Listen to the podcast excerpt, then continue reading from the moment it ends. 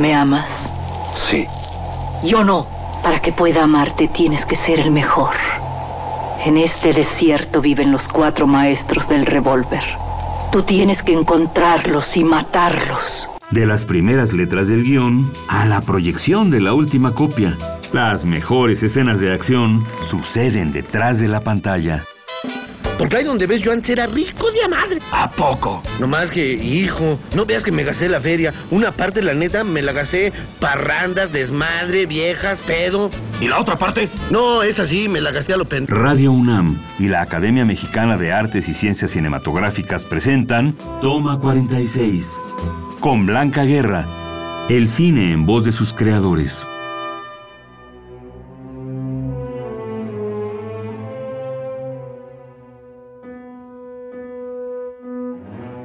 Hola, muy buenas tardes. Soy Blanca Guerra, presidenta de la Academia Mexicana de Artes y Ciencias Cinematográficas, una vez más en Toma 46, con un gran invitado, el señor Felipe Casals. Oficio, director. En 1968 filmó su ópera prima La Manzana de la Discordia. Ha filmado más de 40 películas, mismas que se distinguen por abordar temas sociales y políticos. En su filmografía destacan Canoa, película que le valió el oso de plata del Festival de Cine de Berlín, Emiliano Zapata, El Apando, Las Poquianchis, Los Motivos de Luz, entre otras. En 1980 recibió la Ariel a Mejor Dirección por El Año de la Peste. Cuatro años más tarde recibió el mismo galardón por Bajo la Metralla. En 2005, su trabajo por Digna, hasta el último aliento, le mereció el Ariel a Mejor Largometraje Documental y en 2006 Las Vueltas del Citrillo le valió el Ariel a Mejor Dirección y Mejor Guión Original. El Ariel de Oro le fue otorgado en 2010 por su trayectoria. Y así podemos seguir hablando de este gran invitado, pero mejor dejemos que él nos cuente de su amplia trayectoria. Felipe, es un gusto tenerte aquí, en Toma 46. Gracias, Blanca. Vamos a ver, ¿en qué momento decides que sí, que si no haces cine te mueres, que si no haces cine te cortas las venas, que si no haces cine, ¿para qué estar aquí? No es exactamente así, pero como siempre es las gentes con las que te juntas, las que son los responsables de los desvaríos en esta vida. Como me junté con gente que no hablaba más que de cine en el café, finalmente comencé a frecuentar el cine para poder entender de lo que hablaban todo el día. Eh, eh, comenzó a intrigarme lo que ellos mencionaban como virtudes o lo que mencionaban como aciertos, los nombres, las fechas y sobre todo la presencia irreal pero dominante de las imágenes que en aquel momento sí eran imágenes de sueño.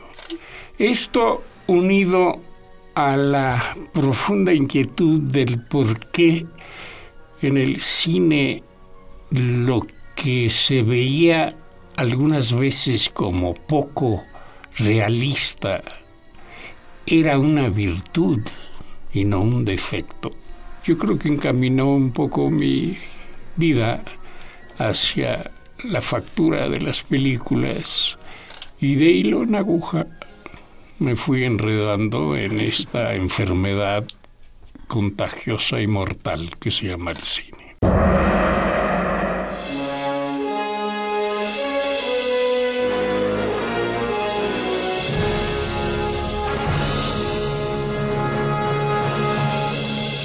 En cualquier narrativa fílmica hay un instante en el que estás más emocionado y al filo de la butaca.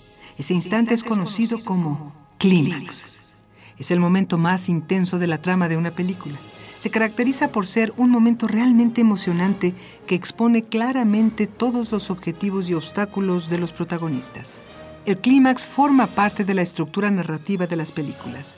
Es el momento de más alto interés o emoción en la acción del filme. Toda la película se tiene que condensar en este relámpago narrativo que propicia la solución a los problemas dramáticos centrales. Y por si estos atributos no fueran suficientes, el clímax también permite a los personajes principales completar su evolución.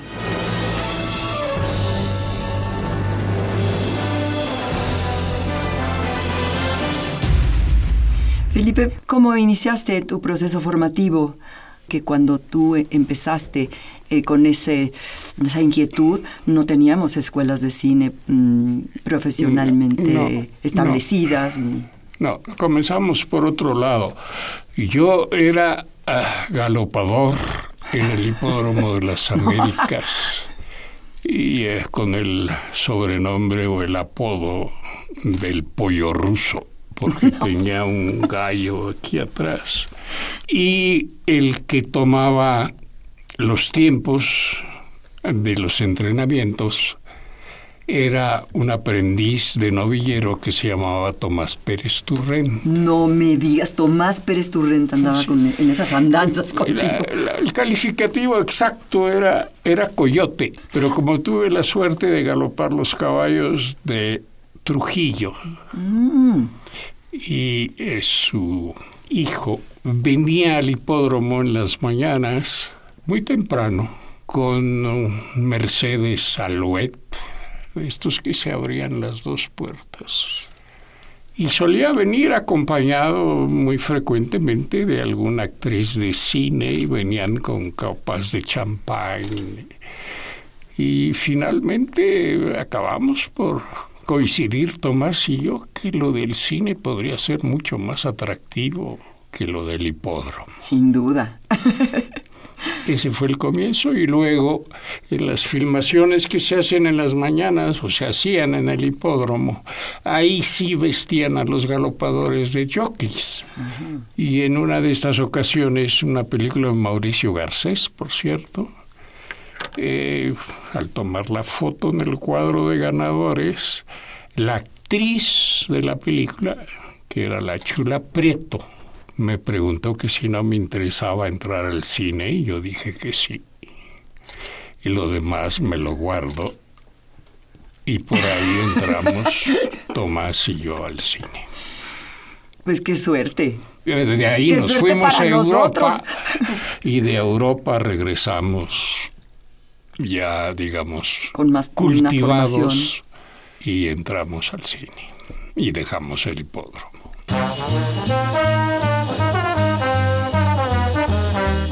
a propósito, ¿se aprendió bien su diálogo? Sí, señor.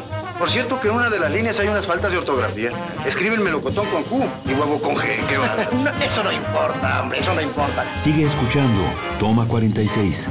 Como lo va usted a decir y no lo van a leer, el público ni se da cuenta, ¿verdad? Claro, hombre, claro.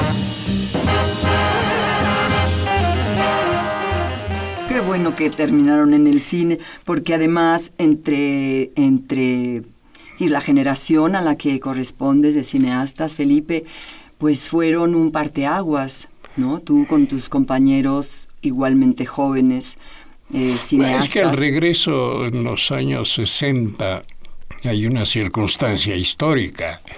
El cine mexicano era ya una, un derrumbe total temáticamente y económicamente y necesitaba un renuevo de contenidos y de visión y nos tocó justo a nosotros proponer una visión distinta. Un cine independiente, un llamado cine nuevo también, ¿no? Sí, bueno, lo del cine nuevo, cada generación hay cine nuevo. El niño Fernández fue cine nuevo también. Y bueno, sí, no, y ahora las nuevas generaciones harán el cine nuevo, pero vaya, fue un momento muy, fue, fue un momento clave porque pues sí, el, el cine eh, europeo también eh, fue una influencia para todos ustedes. Una influencia notable. La nueva ola nos eh, empujó decididamente a convocarnos a hablar del país en el cual vivíamos y proveníamos circunstancia que no se había dado en el cine mexicano, salvo en las primeras películas de Fernando de Fuentes, que es por eso mismo un caso aparte. Claro.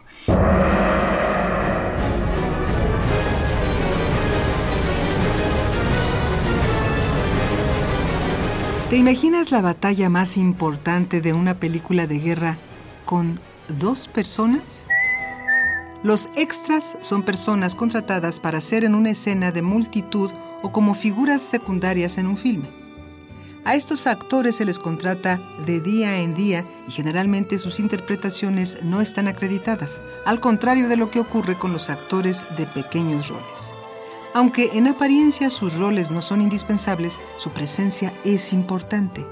Ellos recrean el ambiente de una escena, ya sea ejecutando acciones secundarias para dar realismo a la misma o paseando por las locaciones o el set para crear una sensación de casualidad.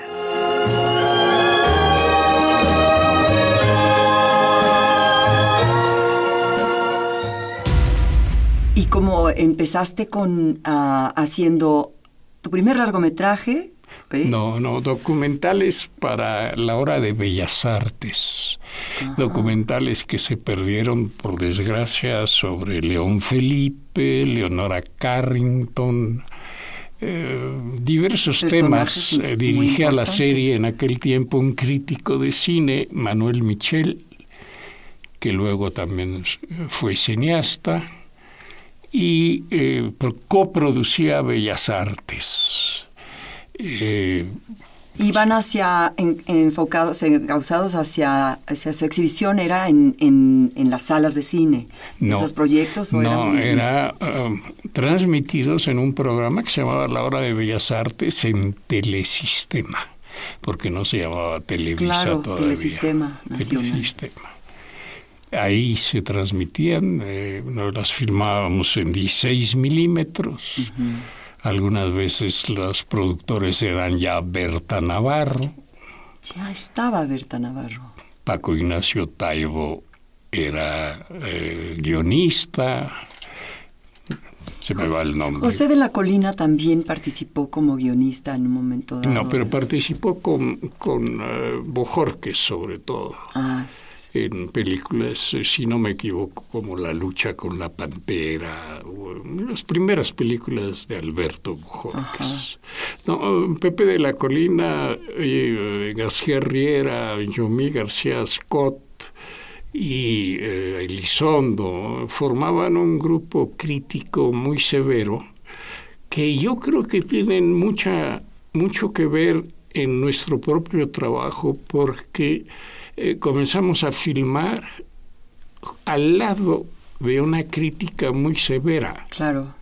Entonces, esto de alguna manera hizo que nuestro trabajo fuese todavía mucho más severo porque a ellos les daba igual ponernos como camote en periódicos.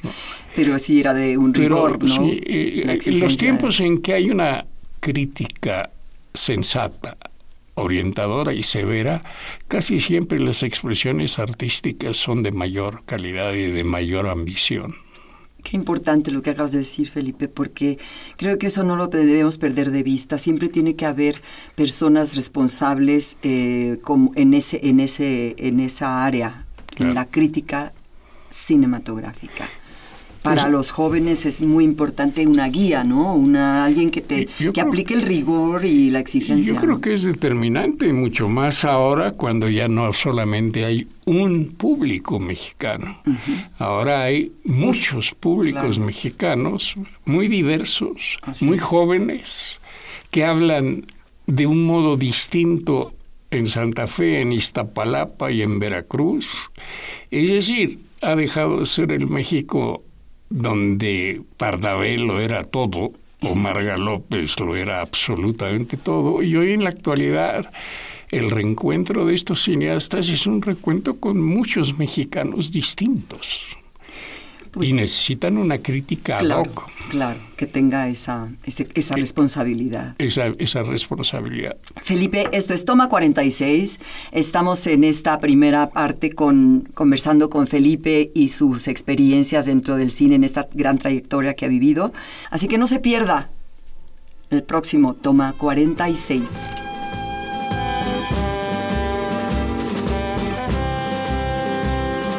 Acabas de escuchar Toma 46, una producción de Radio UNAM y la Academia Mexicana de Artes y Ciencias Cinematográficas. Producción Orlando Jacome. Guión Damaris Vera. Operación Francisco Mejía.